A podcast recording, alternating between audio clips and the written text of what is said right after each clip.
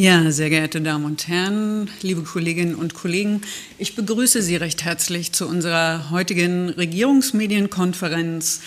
Zum einen mit dem Staatssekretär Malte Krückels und im Anschluss daran mit der Staatssekretärin Tina Bär.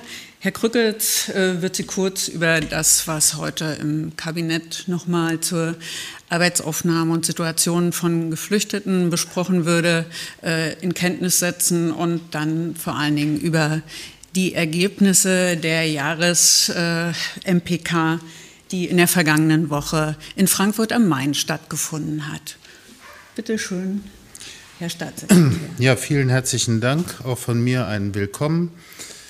Die heutige Kabinettssitzung hat sich unter anderem weiter mit der Situation äh, in Thüringen befasst zu den Geflüchteten und zu Gast war Herr Behrens von der Bundesagentur für Arbeit und ähm, es war eine sehr lebhafte Diskussion, auch unter der ähm, Maßgabe, die ja letzte Woche auch schon im MDR äh, Niederschlag gefunden hat und auf einer Studie der Friedrich-Ebert-Stiftung beruhte, dass tatsächlich die Arbeitsaufnahme von ukrainischen Geflüchteten gegenüber anderen Nachbarländern, die wir so haben, Staaten, ähm, Dänemark, Niederlande oder anderen, signifikant geringer ist.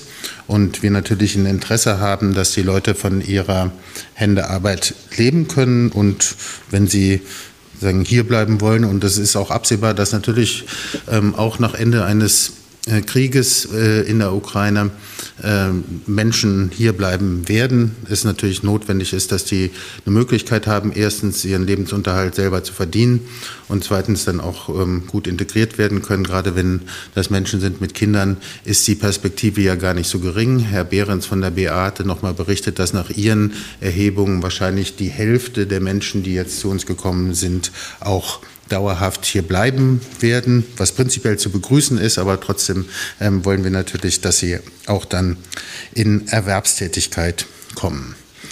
Ähm, zur Ministerpräsidentenkonferenz. Es waren intensive Beratungen in der letzten Woche ähm, in Frankfurt. Ich habe den Ministerpräsidenten begleitet. Insofern ähm, stehe ich auch hier, um Ihnen quasi aus erster Hand zu berichten, was ich gern tue. Es gab eine umfangreiche Ar äh, Tagesordnung mit 13,5 Punkten, weil es noch A- und B-Punkte gab. Ähm, und äh, ich würde zu den wesentlichen Sachen jeweils ein, zwei Sätze fragen, äh, sagen und dann können Sie gerne ja noch Nachfragen stellen. In der medialen Berichterstattung war es ja geprägt von der ähm, Diskussion über die Lage der Migration und der Geflüchteten in der Bundesrepublik. Jetzt muss ich darauf hinweisen, es war eine Ministerpräsidentenkonferenz ohne Bundesregierung. Ähm, die nächste mit der Bundesregierung erfolgte erst am 6. November. Insofern war das jetzt eine reine Länder-MPK, ähm, was ja üblich ist, weil es die reguläre MPK war, mit dem neuen Vorsitzland Hessen. Insofern alles, was dort formuliert worden sind, ist, ist natürlich sind keine Absprachen mit der Bundesregierung, sondern in der Regel entweder reine Länderabsprachen oder Forderungen beziehungsweise Hinweise an die Bundesregierung, was dann im November auch aus Sicht der Länder zu behandeln ist. Ich gehe ein bisschen chronologisch durch, ich rufe nicht jeden Tagesordnungspunkt auf. Sie wissen, da sind auch welche dabei, die keine großen Wellen machen, sondern so ein bisschen ähm, einfach abgearbeitet wurden. Ich darf aber beginnen mit dem ersten Beschluss, der ist noch ganz ähm, notwendigerweise kurzfristig auf die Tagesordnung gekommen, nämlich dass ähm, man sich solidarisch erklärt mit dem Staat Israel und ähm, sein großes, sein großes Entsetzen dazu zum Ausdruck bringt, sozusagen auf die, zu den Überfällen, die die Hamas dort begangen hat und dass man ähm, an der Seite Israels steht und gleichzeitig hofft, dass es trotzdem zu einer möglichst friedlichen Lösung kommen wird. Leider sind ja im Moment noch keine sagen, Entwicklungen in der Hinsicht ähm, äh, erkennbar. Ich glaube gleichzeitig die, die allgemeine ähm, Solidaritätsadresse an den Staat Israel und die Bevölkerung war natürlich sehr richtig, auch wenn das natürlich keine Zuständigkeit der Länder unmittelbar berührt, weil die Außenpolitik ja von der Bundesregierung verantwortet wird. Ähm, es gab noch mal einen relativ umfangreichen Beschluss und auch umfangreiche Diskussionen zu den Energiepreisen und der Energiesicherheit. Ähm, dort wird unter anderem gefordert, dass die sagen, besonders energieintensiven Unternehmen auch davor geschützt werden müssen, überfordert zu werden, in dem Sinne, dass dann ähm, keine Abwanderung woanders hin droht, also diese sogenannte Carbon Leakage, dass man ähm, Entwicklungen hat, wo energieintensive Unternehmen hier nicht mehr produzieren und dann unter, ich sag mal, ökologisch noch schlechteren Bedingungen woanders ähm, äh, Kohlestrom verbrauchen. Das kann natürlich keine Lösung sein, weder für den Wirtschaftsstandort Deutschland noch für äh, die Klimaschutzbemühungen, die natürlich alle Staaten unterstützen müssen. In dem Zusammenhang gab es auch noch mal den Hinweis darauf, dass wir nicht nur im Bereich der Erzeugung erneuerbarer Energien, sondern auch der Energieanlagen, also das heißt PV-Industrien und auch Windenergien, natürlich in Deutschland ähm, im Moment noch ähm, Produktionskapazitäten haben, die aber dadurch bedroht sind, dass natürlich eine wahnsinnige, ein wahnsinniger Kostendruck von chinesischer Seite entsteht, aber wir trotzdem interessiert sein müssen, solche Technologien auch weiterhin in Deutschland zu haben und nicht darauf angewiesen sein sollten, nur auf Importe bei solchen Anlagen angewiesen zu sein. Ähm, dann gab es noch mal einen kleinen Nachklapp zur ähm, ähm, MPK, die vor gutem Monat oder fünf Wochen in Brüssel stattgefunden hat, wo es nochmal um die EU-Industriepolitik ging. Da sind auch tatsächlich Forderungen nicht nur an die Europäische Kommission gerichtet, sondern auch an die Bundesregierung. Es gibt ja doch tatsächlich einige Entwicklungen, die die Kommission auf den Weg gebracht hat, unter anderem beim Bereich, im Bereich dieser sogenannten IPSAI-Projekte, die also spezifische Förderung für Zukunftstechnologien bietet. Das sind tatsächlich große Unternehmungen und da ist dann in der Regel auch eine Kofinanzierung der Länder gefordert und da muss man aber auch schauen, dass die Länder nicht überfordert werden, also besonders die kleineren Länder. Wir haben jetzt noch keinen konkreten Anlass, glaube ich, aber es ist richtig, darauf hinzuweisen. Im Saarland habe ich gehört, dass dort ein IPSA-Projekt äh, gefördert werden soll in Höhe von 300 Millionen Euro, wo dann eine Kofinanzierung durch das doch sehr kleine Saarland in entsprechender Höhe gefordert wurde. Und da müssen wir schauen, dass solche Projekte nicht deshalb scheitern, weil eine Kofinanzierung durch die Länder nicht gewährleistet werden könnte. Dann war der nächste Top tatsächlich der zur Flüchtlingspolitik von Bund und Ländern. Was inhaltlich verabredet worden ist, haben Sie ja schon tatsächlich wahrscheinlich alle mitbekommen.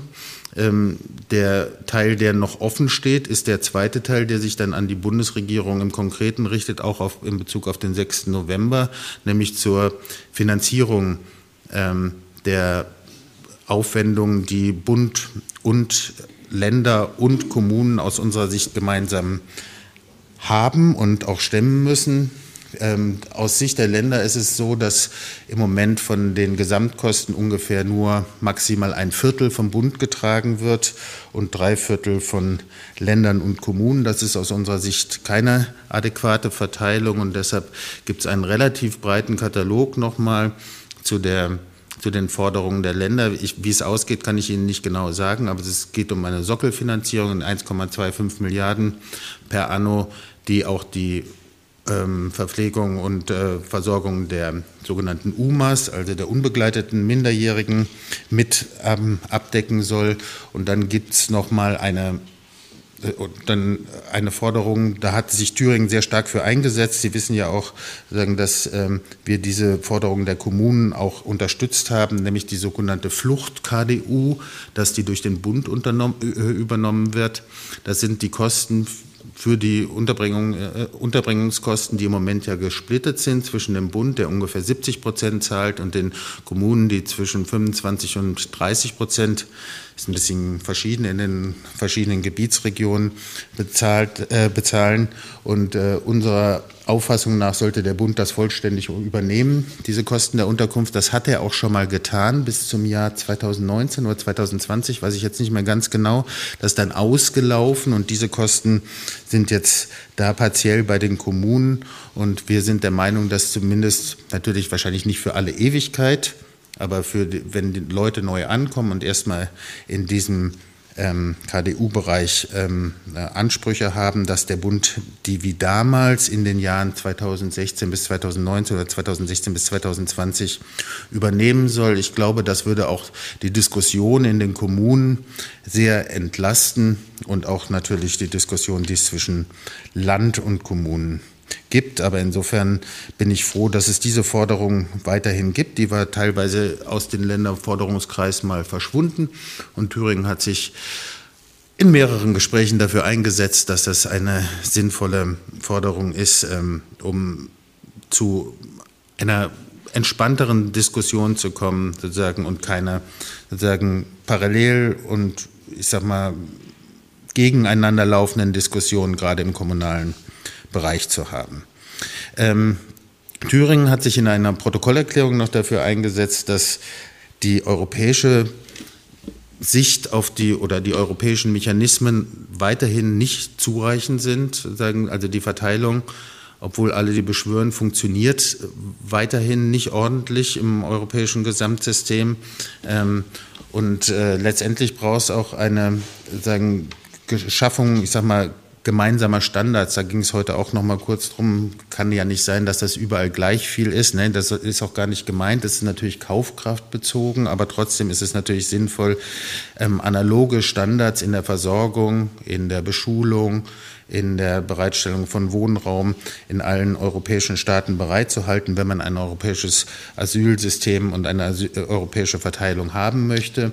Und unser Vorschlag ist darüber hinaus, das auch in der Protokollerklärung dann erwähnt worden ist, dass es eigentlich auch einen EU-Flüchtlingsfonds braucht, aus dem das zu finanzieren ist. Dann hätte man, glaube ich, ganz viele Diskussionen ähm, beiseite geräumt und vielleicht wären dann auch andere Länder schneller und andere Kommunen in anderen Mitgliedstaaten, beispielsweise in Polen oder in Ungarn, auch bereit zu sagen, ja, wir kriegen die entsprechenden Kosten, die natürlich anfallen für die Integration und für die Unterbringung erstmal und für die äh, Spracherwerb und solche Dinge. Das bestreitet ja niemand, dass da auch Kosten mit verbunden sind. Die kommen quasi mit dem Geflüchteten mit. Und da ist die Versorgung dann über die ersten Jahre und Integrationskosten für die ersten Jahre auch sichergestellt. Ich hoffe, dass sich so ein Vorschlag auch noch mal verbreitern wird in den nächsten Jahren. Dann ich weiß gar nicht, wie weit das jetzt in den Medien reflektiert wurde, gibt es ja weiterhin doch eine, einen großen Dissens zwischen Bund und Ländern. Wie geht es mit dem Deutschland-Ticket weiter? Wir haben da keine Lösung. Aus unserer Sicht, die Staatssekretärin äh, Schönig hatte sich, glaube ich, vorletzte Woche dazu auch geäußert. Die letzte Verkehrsministerkonferenz muss sehr enttäuschend gewesen sein. Das Verkehrsministerium im Bund hat einfach mitgeteilt, es sehe keinen Gesprächsbedarf und ist der Veranstaltung ferngeblieben. Das ist natürlich keine Perspektive für ein gemeinsames Deutschland-Ticket. Und ehrlich gesagt, ich finde das Deutschland-Ticket gut und richtig, aber wir haben es nicht auf den Weg gebracht als Länder, sondern es war eine Idee des Bundes. Wir haben es dann unterstützt und dass der Bund sich jetzt versucht, da aus der Verantwortung, aus der Finanzierungsverantwortung zu stehlen, ist meines Erachtens nicht okay. Ähm, es geht, wir wollen auch gar nicht mehr als eine hälftige Finanzierung. Das haben wir bisher so gemacht und werden es auch in Zukunft übernehmen. Aber es kann auch nicht sein, dass der Bund sagt, unsere Finanzierungsanteil, der ist für 23 2023 die Hälfte und steigt nicht mehr an. Und eventuelle Zusatzkosten allein durch Inflation und weiteres sozusagen sind dann durch die Länder zu übernehmen, dann würde sich natürlich der Anteil zu Ungunsten der Länder verschieben, was nicht die Auffassung der Länder ist, selbstverständlich, wie Sie sich vorstellen können. Ich finde es aber auch ähm, keineswegs angemessen und nicht nachvollziehbar. Der Bund kann natürlich sagen, er hat wenig Geld im Haushalt, und, aber ehrlich gesagt, da kann ich auch darauf verweisen für Thüringen. Insofern geht es um eine gemeinsame Anstrengung, das weiterhin hinzubekommen. Ähm, ein Punkt noch, der Thüringen eigentlich, glaube ich, vor drei Jahren mehr beschäftigt hat als heutzutage, aber jetzt andere Länder, also andere Bundesländer stark beschäftigt, ist der äh, Umgang mit den Wölfen ein großes Thema, was mich dann das letzte halbe Jahr wieder ähm, ereilt hat oder uns alle wieder ereilt hat. Und es ist ein, jetzt gab es letzte, quasi parallel zu der MPK auch eine ähm, Erklärung der Bundesumweltministerin Frau Lemke, dass Wölfe doch jetzt leichter entnommen, also abgeschossen werden dürfen. Ähm, trotzdem gibt es jetzt auch eine Forderung, nicht nur nach Klarstellung durch die Bundesregierung, sondern nach einer Änderung der Wolfsschutz- oder Tierschutzklasse, fragen Sie mich nicht ganz genau, wie das heißt. Also in der FFH-Richtlinie soll der Wolf anders eingeordnet werden, dass er das tatsächlich sozusagen, wenn er natürlich nicht sozusagen einfach so, sondern wenn er gefährlich dafür Weidetiere ist oder gerissen hat, entsprechend schneller ähm, entnommen und dezimiert werden kann. Ähm, ein anderes Thema noch, auch wieder ein klassisches Bund-Länder-Streitthema, sind die Kosten der Eingliederungshilfe nach dem Bundesteilhabegesetz. Da sind die Kosten einfach enorm gestiegen und die Länder hatten schon bei der Einführung darauf hingewiesen, dass es eine Evaluation braucht und man schauen muss, wie die Kosten sich dann verteilen. Auch hier stellt der Bund sich im Moment sozusagen etwas taub ähm, und sagt, ja gut, dann sozusagen ist es halt gestiegen, aber wir haben kein Geld, aber letztendlich sind die Gelder natürlich aufzubringen vom Prinzip her. Und das ist, handelt sich ja auch um ein Bundesgesetz, das politisch, sozialpolitisch von der Thüringer Landesregierung natürlich begrüßt wurde. Aber auch hier geht es um eine faire Kostenverteilung der Eingliederungshilfe. Und dann hatten wir noch auch ganz aktuell, die Diskussion bekommen Sie ja auch mit, ähm, nochmal einen Beschluss zu den Krankenhäusern. Ähm, hier gibt es die große Sorge, dass diese Krankenhausreform erst so spät greifen wird, dass wir quasi auf dem kalten Weg Krankenhäuser verlieren, ohne dass darüber strukturiert entschieden ähm, worden ist. Und ähm, insofern fordern die Länder jetzt als Übergangslösung 5 Milliarden als einmalige Hilfe, damit man, es kann sich auch es wird Veränderungen in der Krankenhauslandschaft wahrscheinlich geben nach den neuen Plänen von Herrn Lauterbach, aber die sind ja noch nicht ganz durchdiskutiert und noch nicht klar. Aber sozusagen jetzt bis dahin einfach schon Krankenhäuser in einem ungeordneten Verfahren zu verlieren, ohne dass man sich über die Versorgungslagen und die Notwendigkeiten ausgetauscht hat, ist natürlich kein richtiger Weg. Insofern braucht es hier dringend ähm, die das Einspringen oder die Soforthilfe, die der Bund da leisten muss. Und ich sage, der Bund muss es leisten. Sie wissen ja, die Krankenhaus Kosten tatsächlich sind vom Bund zu tragen und die Krankenhausinfrastrukturen, die sind ja von den Ländern zu stemmen. Ähm, aber insofern könnten wir jetzt als Länder auch gar nicht dort einspringen äh, und sind dafür auch gar nicht zuständig, sondern die tatsächlichen Krankenhausaufwendungen sind natürlich vom Verfahren her über die Krankenkassen ähm, letztendlich allein vom Bund zu tragen.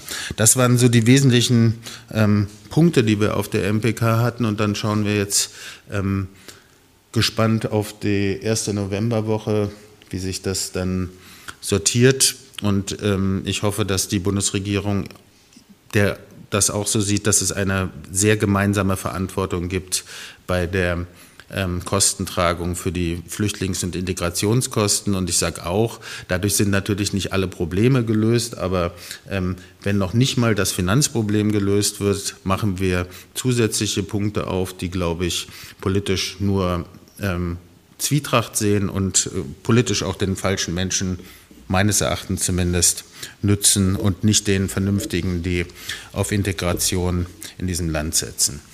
Ja, ganz herzlichen Dank, Herr Staatssekretär Krückels. Gibt es jetzt äh, hier Fragen zu den Themen, die die Jahres-MPK bewegt haben? Herr Hanschmann, bitte. Herr Krückels, Sie haben am Anfang äh, darüber gesprochen, dass im Kabinett über die Flüchtlingsthematik gesprochen wurde. Ähm, genau, wie, was sind denn die Gründe eigentlich dafür, dass in den Nachbarländern Flüchtlinge offenbar oder ukrainische Flüchtlinge offenbar schneller in Arbeit kommen oder besser in Arbeit kommen äh, als hier und wie kann man es ähm, ändern? Und mich würde auch noch interessieren, ob die Vorschläge von Frau Dehnstedt äh, dann nochmal besprochen wurden oder ob ähm, also die, die, die, Situation in Thüringen zu verbessern äh, in Bezug auf die Erstaufnahmeeinrichtungen oder ob das kein Thema war. Soll ich direkt beantworten? Ähm, die EAEs waren am Rande heute nochmal Thema und ähm, da wurde, es gab halt einen schriftlichen Bericht und Frau Denstedt hat noch kurz dazu mündlich ausgeführt, dass äh, die ähm, Tauglichmachung sozusagen der beiden äh, sagen, zusätzlichen Einrichtungen jetzt äh, äh, schnell erfolgen soll und ähm, die Ausbaustufen sind, glaube ich, schon mitgeteilt worden. Ich glaube, wir haben jetzt, ähm, wollten da uh, fragen Sie mich mit den Zahlen jetzt gerade zu viel, da müsste die Regierungssprecherin nochmal nachliefern, aber die sind schon verbreitet worden, glaube ich, auch gestern bei, von Frau Denstedt oder gesagt worden gestern von Frau Denstedt in der Anhörung die, die, und auf die Fragen, die die CDU da geliefert hat. Da hatte ich es auch nur gelesen. Das war heute jetzt mit den Zahlen nicht mehr genau Thema, aber die drei Einrichtungen sollen äh, oder die zwei zusätzlichen Einrichtungen ertüchtigt werden und die werden ja dann auch als quasi Erstaufnahmen im vollen Umfang, dass halt dort auch Leute direkt die Erstuntersuchung und, und so weiter bekommen können, ähm, an den Start gehen. Und darüber hinaus wird weiterhin nach Objekten gesucht. Der Ministerpräsident hat auch nochmal darauf hingewiesen, dass wir insgesamt flexibler noch sein müssen, beispielsweise auch nochmal zur Unterbringung von UMAs, dass man die natürlich mit einem sinnvollen Betreuungskonzept und aber vielleicht sogar auch berufsnah noch bestimmten Einrichtungen unterbringen kann. Und da sucht das zuständige TMBJS, das ist ja wegen der ähm, Zuständigkeit für die Jugend ähm, da zuständig und nicht das ähm, Migrationsministerium gerade noch nach weiteren Unterbringungsmöglichkeiten, damit man auch die UMAs da in Gruppen sinnvoll sozusagen, ja, betreuen und integrieren kann. Ähm, zum, was war, das, was war die erste Frage? Ach so, warum, ähm, warum das hier so ist. Naja, ähm, es gab schon eine kritische Diskussion, dass das hier so ist. Ich glaube auch nicht, dass das in Thüringen allein ähm, der Fall ist, dass es kritisch gesehen wird. Wir haben natürlich, ich sage mal, bewährte Verfahren für Leute, die sich im SGB II-Bezug, also Bürgergeld, äh, befinden und wie da sozusagen von der BA mit solchen Leuten umgegangen wird. Jetzt ist es aber schon teilweise ein wenig, also vielleicht, also es wurde tatsächlich noch nicht für meine Verhältnisse zufriedenstellend aufgeklärt, warum wir in Dänemark, ich habe heute jetzt gelesen die Zahlen oder von gestern, 77 Prozent in Erwerbstätigkeit haben und bei uns unter 20 Prozent. Also der, die Diskrepanz ist ja wesentlich zu hoch. Ähm, und ähm,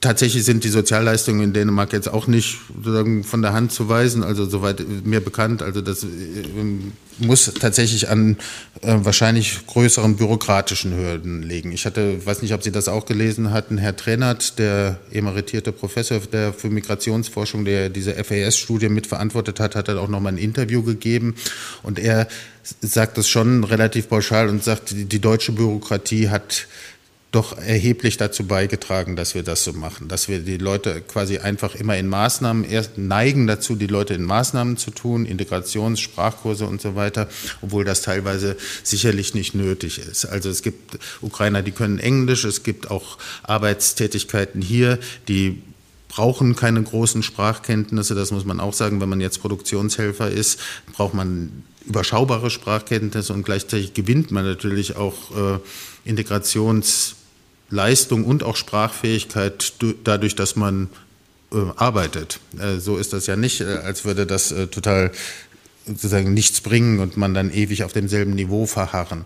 Ähm, insofern ähm, gab es dazu keinen Beschluss. Wir treffen ja auch keine Beschlüsse mit der BA, aber es gibt sicherlich nochmal eine Nachbearbeitung und das wird auch im Länderkreis nochmal eine Rolle spielen. Wie kommt man da eigentlich zu schnelleren Verfahren? Also in die, was Herr Trainer gesagt hatte, ähm, dieser Professor sagte, in anderen Ländern, wo es gut gelungen ist, gibt es quasi so One-Stop-Agencies. Da ist, äh, sagen, kommt jemand hin aus der Ukraine und dem wird dann alles vermittelt. Der kriegt da seine Wohnung zugewiesen, der kriegt da sein, seine, seine, äh, sein, sein Bargeld ausgezahlt und ansonsten wird ihm auch gesagt, und übrigens hier, das ist, das ist auch deine Arbeitsvermittlung und jetzt geht's los.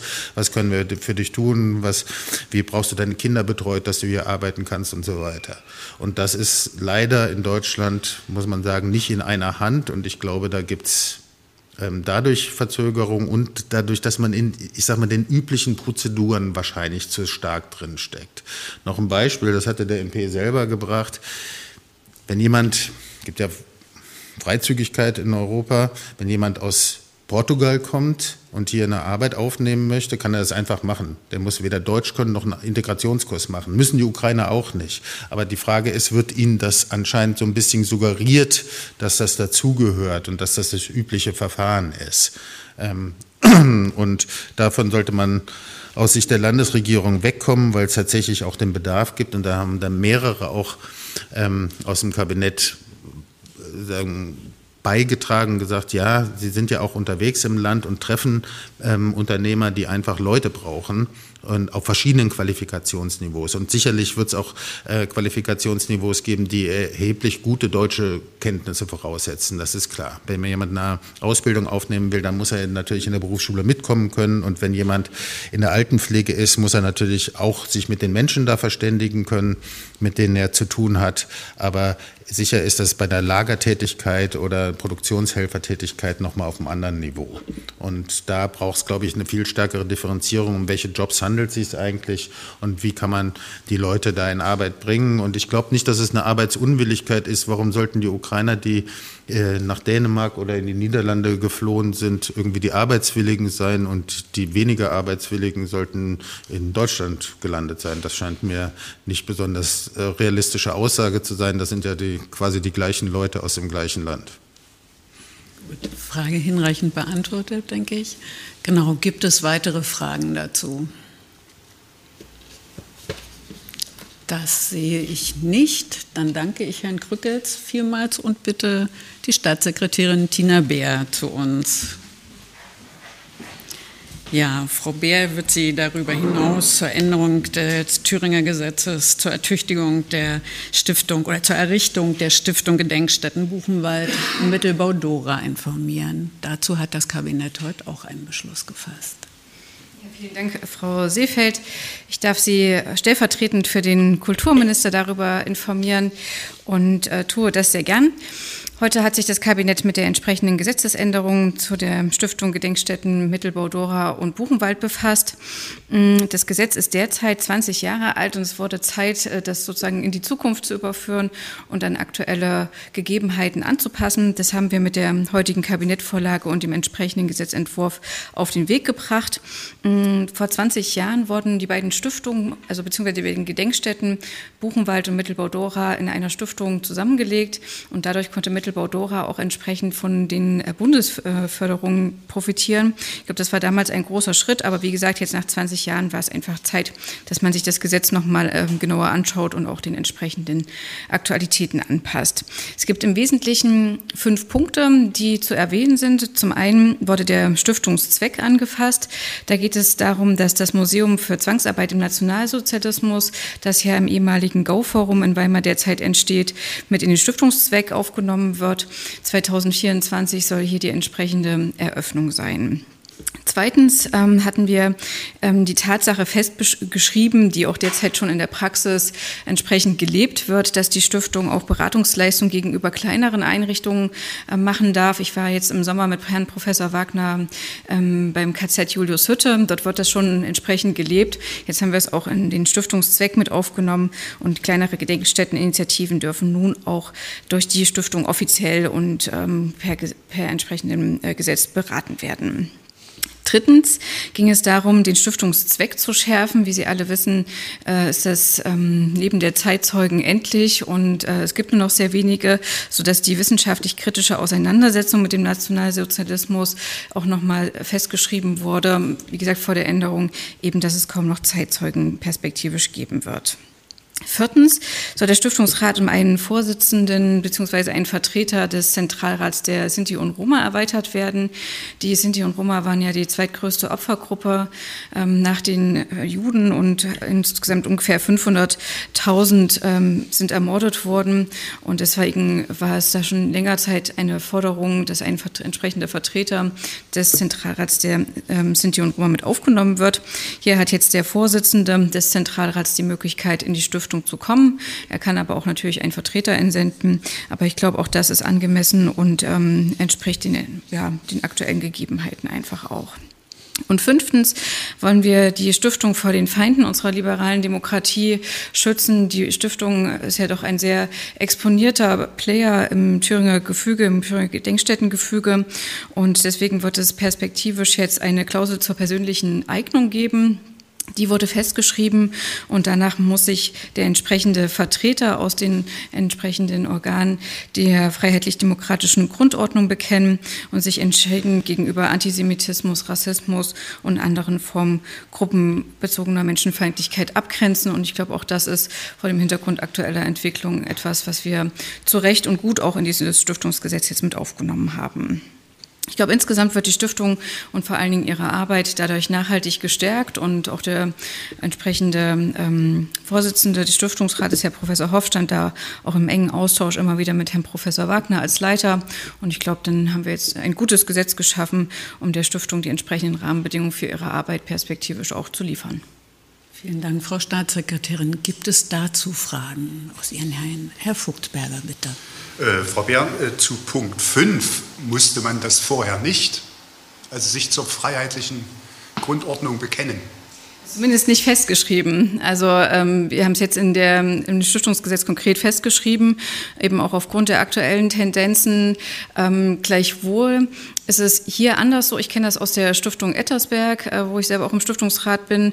Da haben wir als Landesregierung nochmal rechtlich andere Möglichkeiten. Äh, gab ja den Ihnen bekannten Fall da auch der entsprechenden AfD-Abgeordneten, die vom Landtag entsendet werden sollten, wo wir gesagt haben als Landesregierung, ähm, nein, hier sehen wir eben die persönliche Eignung nicht und haben deshalb auch entsprechend abgelehnt.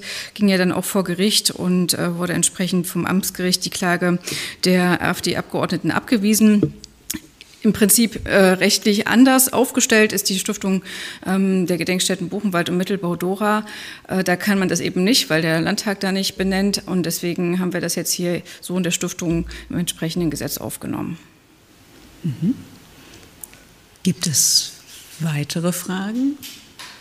Ja, Herr Hansmann, bitte. Das ist jetzt vielleicht so ein bisschen eine Detailfrage, aber es interessiert mich. Also bei Herrn Sesselmann zum Beispiel, der ja schon mal überprüft wurde, dürfte der dann nach den Plänen dieses, dieser Gesetzesänderung mitmachen oder nicht?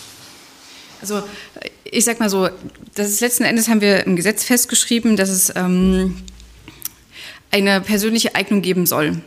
Aber im Prinzip haben sie keine handfesten Kriterien, anhand derer sie diese persönliche Eignung festmachen können. Das heißt, die Vertreter, die im Stiftungsrat sitzen, also das Finanzministerium, Kulturministerium, BKM äh, und so weiter und so fort, OB äh, Weimar und Landrat Nordhausen, ähm, die können letzten Endes ihre Vertreter entsprechend entsenden und dann müssen quasi, muss der Stiftungsrat selber sagen, mit dem wollen wir nicht zusammenarbeiten, sodass sie quasi öffentlich dann äh, bekennen können, der ist es nicht. Aber sie haben letzten Endes keine konkrete rechtliche Handhabe zu sagen, der kommt nicht in den Stiftungsrat. Ja, trotz dieses Gesetzes. Dann sehe ich jetzt keine weiteren Fragen. Vielen Dank, Frau Staatssekretärin. Auch nochmal vielen Dank an Herrn Krückels, Staatssekretär. Und Ihnen einen erfolgreichen guten Tag und wir sehen uns wieder in der nächsten Woche. Tschüss.